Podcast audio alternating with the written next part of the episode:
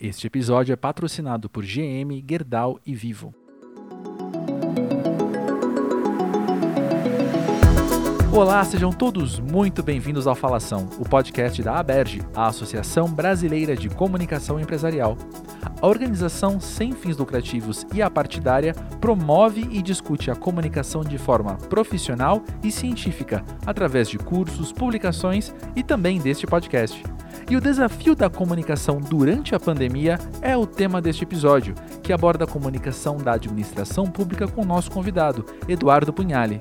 Ele é o secretário executivo da Secretaria Especial de Comunicação do Estado de São Paulo. Eduardo, seja muito bem-vindo ao Falação. É um grande prazer tê-lo conosco.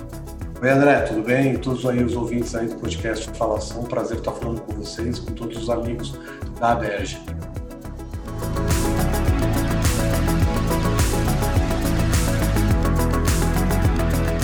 Eduardo, para começar o nosso diálogo, queremos conhecer mais sobre você.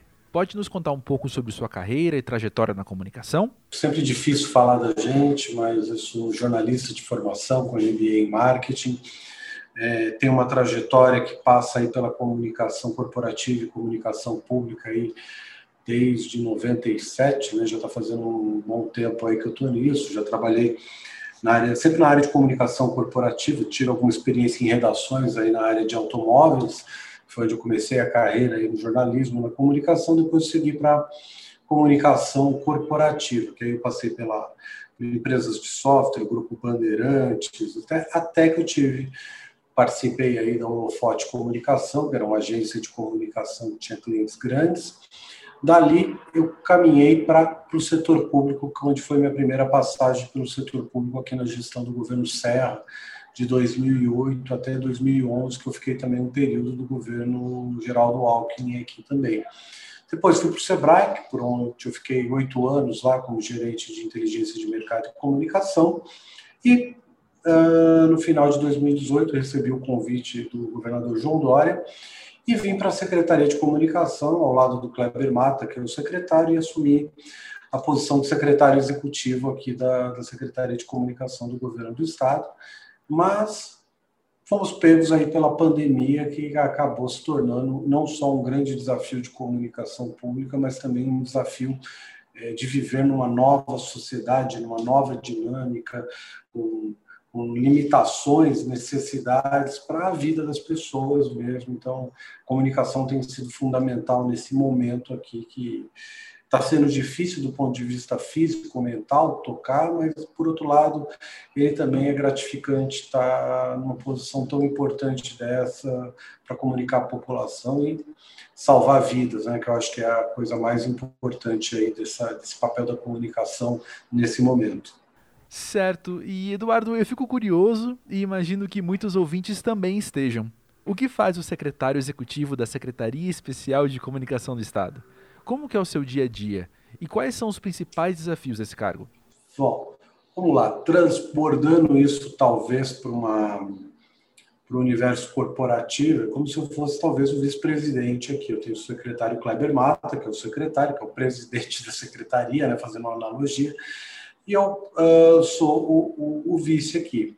Acontece, o secretário executivo tem um trabalho muito ligado também ao administrativo da secretaria, ou seja, funcionários, orçamento, licitações, contratações, todo esse tipo de coisa está dentro da minha alçada. Eu, ao longo dos anos, acabei desenvolvendo um, um, um know-how muito grande na administração pública para a comunicação. É, então, esse é um dos meus trabalhos. Mas, por outro lado, também o bicho da comunicação é, morde, né? Eu não consigo virar um burocrata tanto.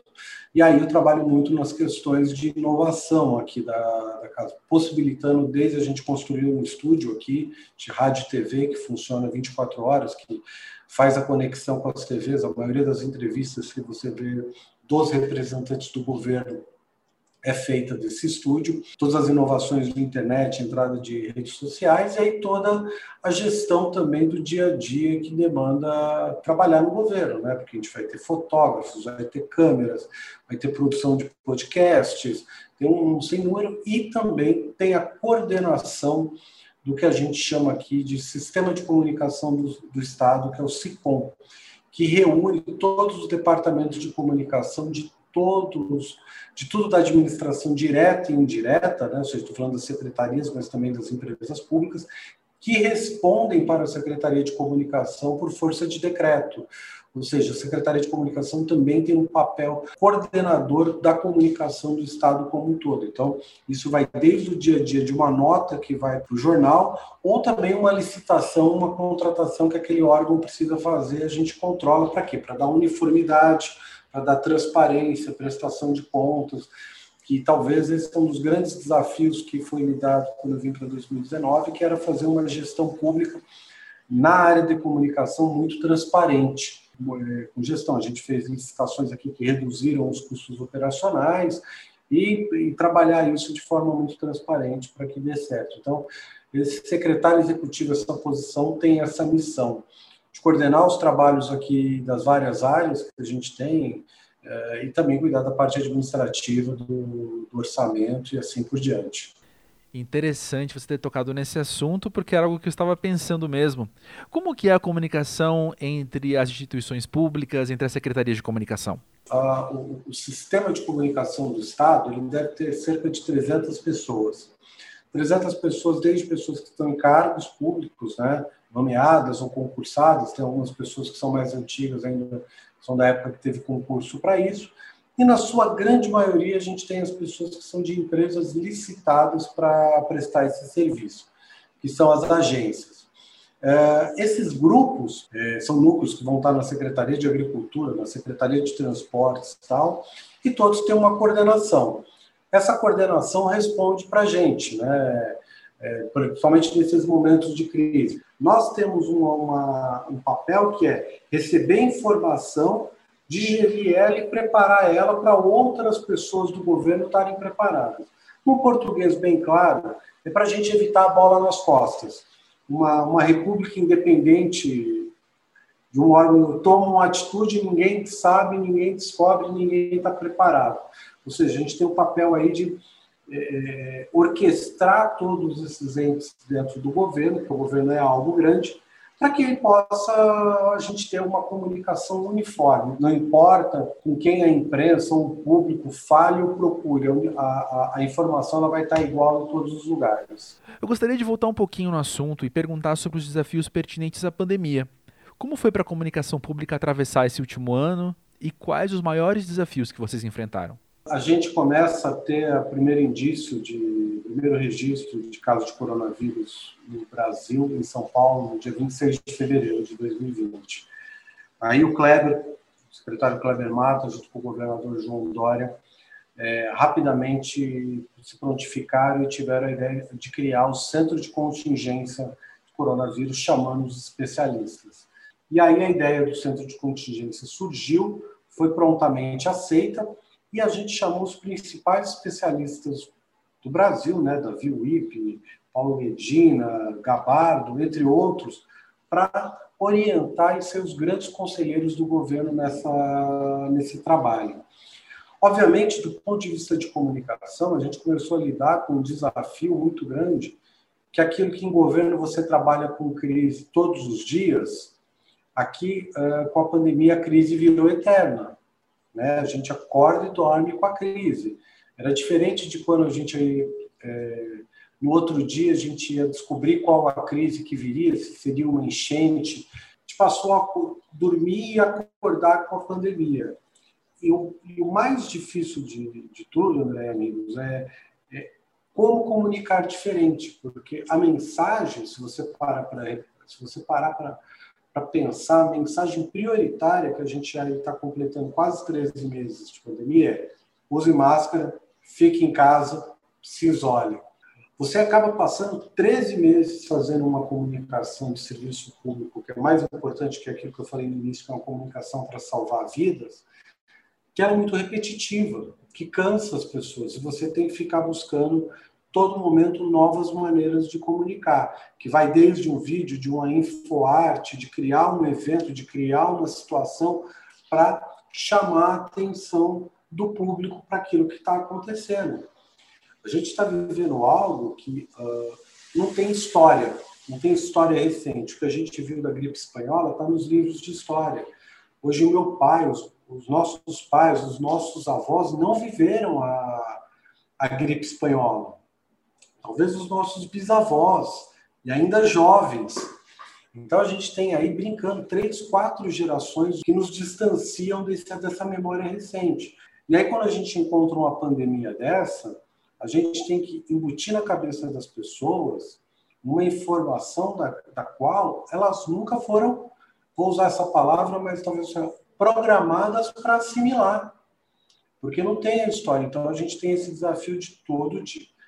Somado a isso, a gente tem todas as dificuldades cotidianas. Fecha comércio, fecha escola, agora recentemente hospitais lotados, carnaval, é, Natal que não pode, ou seja, a gente tem uma linha mestra que é proteja-se, fique em casa, se isole, use álcool gel, tudo, mas no meio disso está passando uma série de, de acontecimentos do dia a dia Ano passado a gente discutiu o Dia das Mães, ano passado a gente discutiu o Dia dos Namorados, fecha restaurante, abre restaurante, fecha bar, abre bar.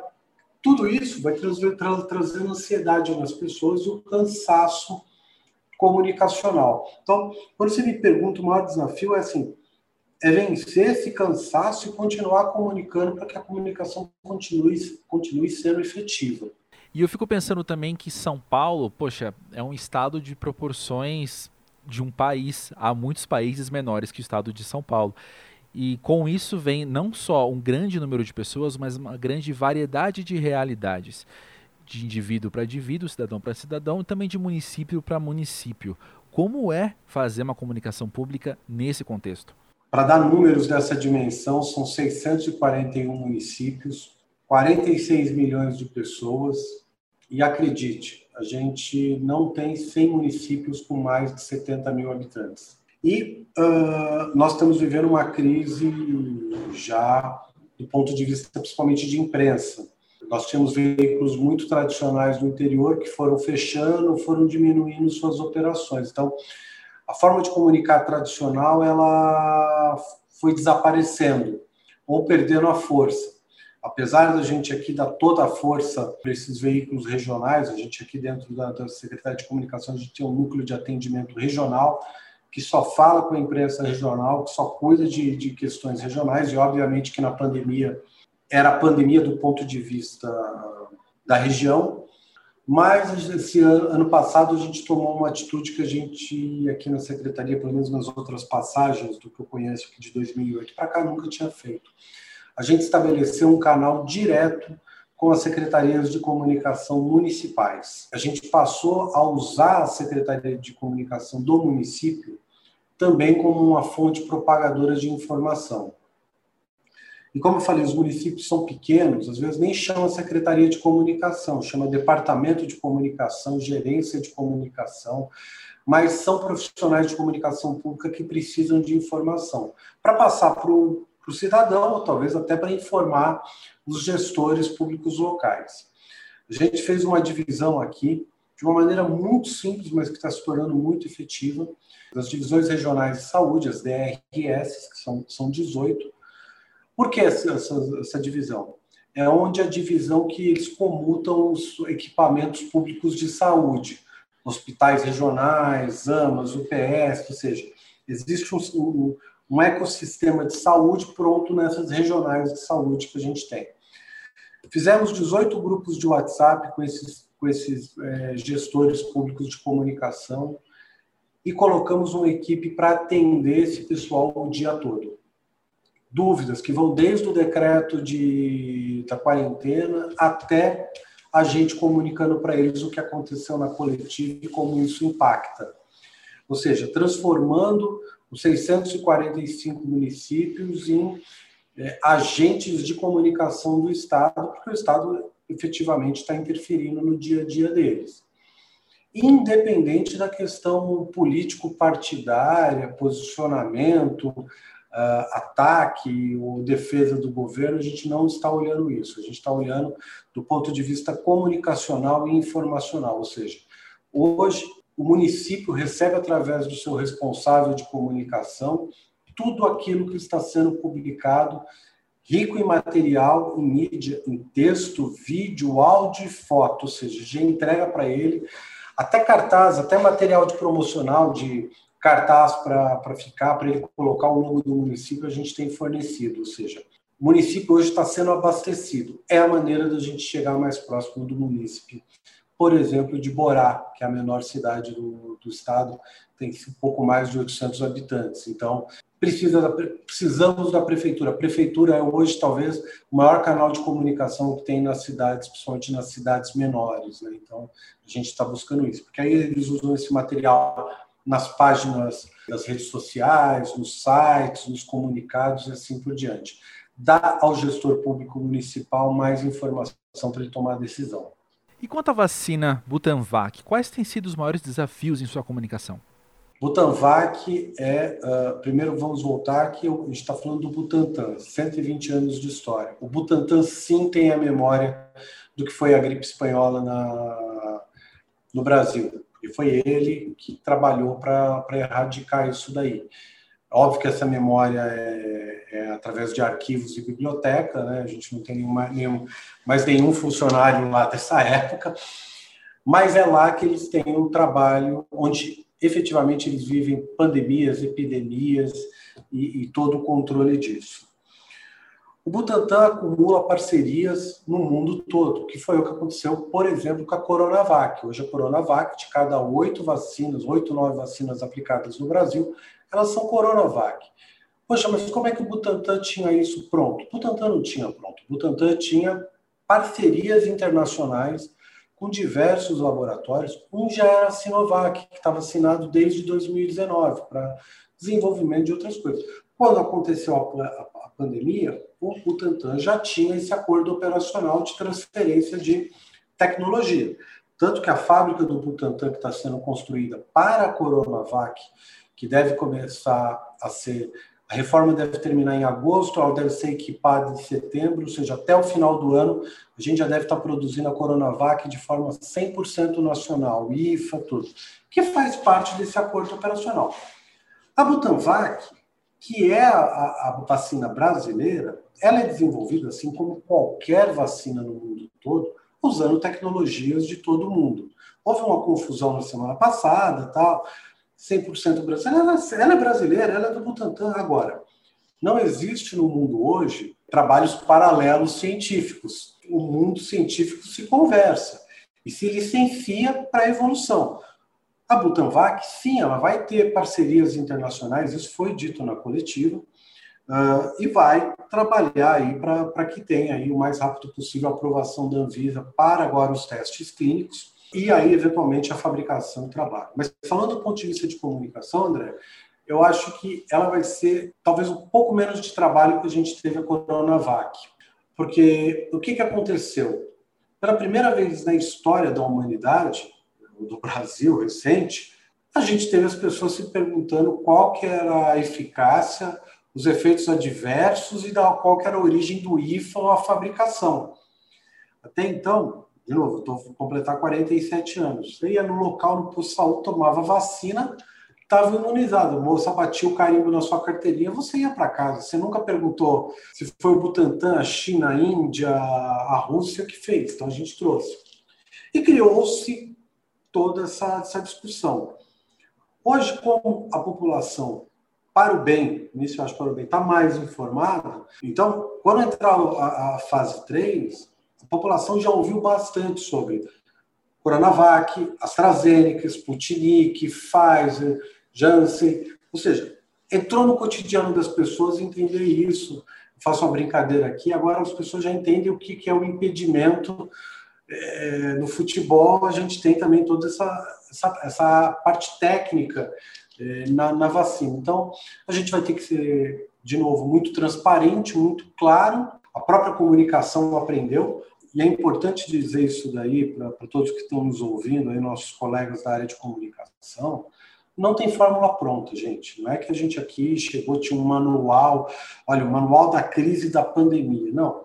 Assim como os cientistas, os gestores públicos, a população, os gestores privados, a comunicação pública também foi aprendendo como, como comunicar essas coisas. Então, A gente já vai vir quando a Butanvac estiver próxima de chegar aos braços da população, com muito mais experiência na área de comunicação, com muito mais experiência na área científica e de conhecimento da pandemia e uma população muito mais já elucidada sobre o tema vacina. Interessante. E como se dá o alinhamento na comunicação do Estado com a comunicação do Instituto Butantan?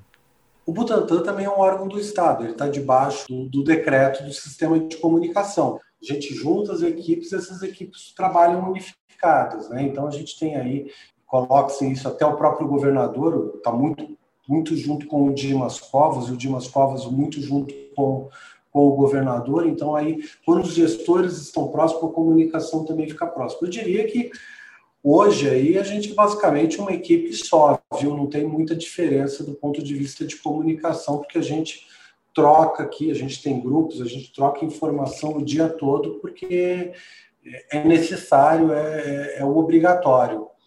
Eduardo, o tema do ano na Berge é comunicação e o capital ético, e as pautas ESG têm sido um assunto frequente aqui no Falação. Eu gostaria de te perguntar então, como vocês têm observado essas pautas e também a atuação das empresas no que diz respeito a esses temas? Para ser sincero, não há uma preocupação específica no ESG, né? A gente não acorda aqui de manhã com uma preocupação nesses três pilares.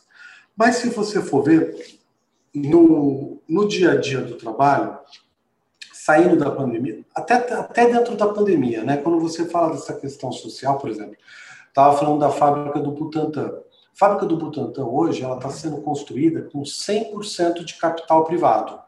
As empresas doaram para o Butantan para a construção da fábrica. Isso acaba caindo na, na questão social do US aqui do, do, do, do, ESG. É, então, assim, o que o governo tem feito tem possibilitado a iniciativa privada participar muito mais, ser, ser um ator muito maior nesse, nesses pilares de meio ambiente, social e, e de governança. Por exemplo, nós temos essa questão das doações aqui que as empresas doaram, as próprias doações aí para as questões é, de fome, né, que foram o alimento solidário.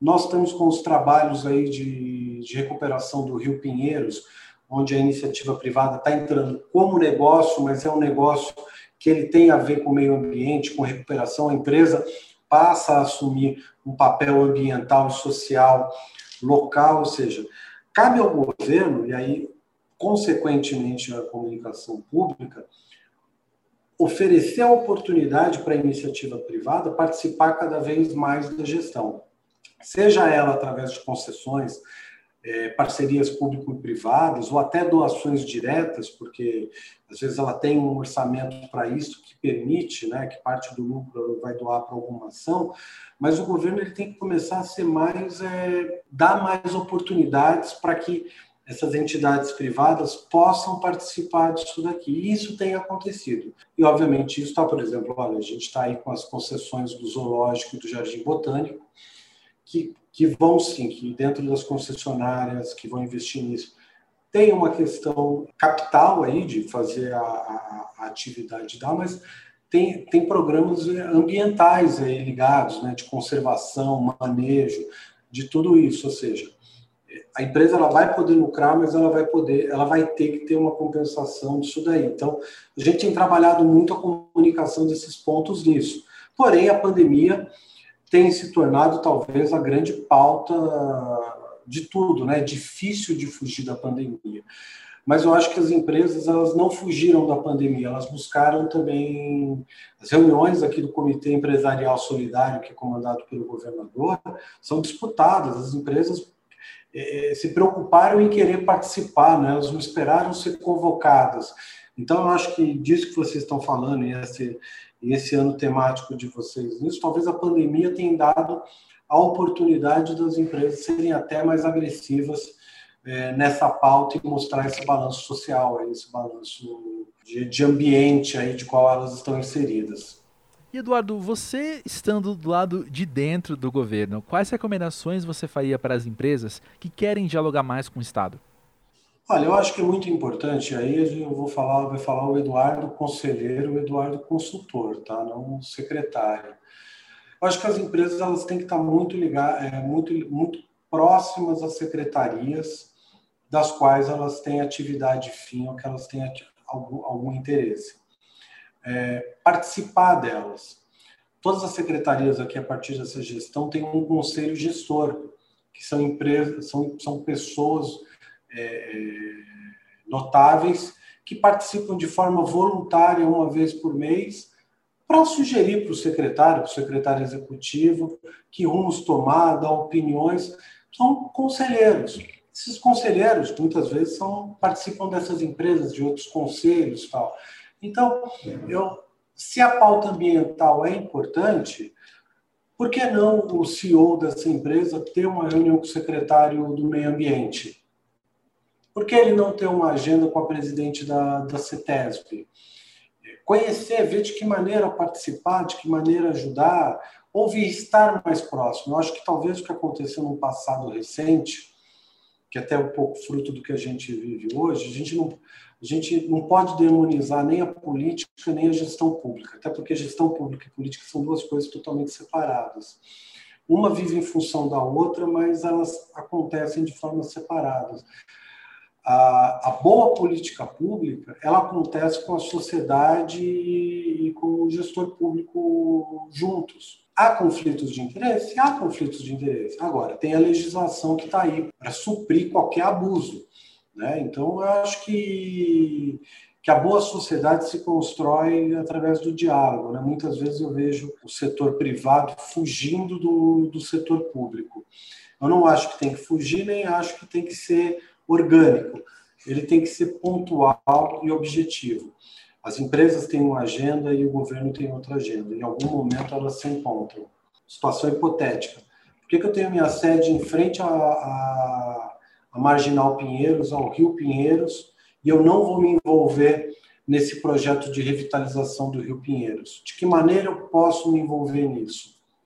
Uma pauta completamente justa. Minha sede administrativa é ali, o símbolo da minha sede é ali. Eu quero me envolver em algumas coisas. A gente tem boas parcerias.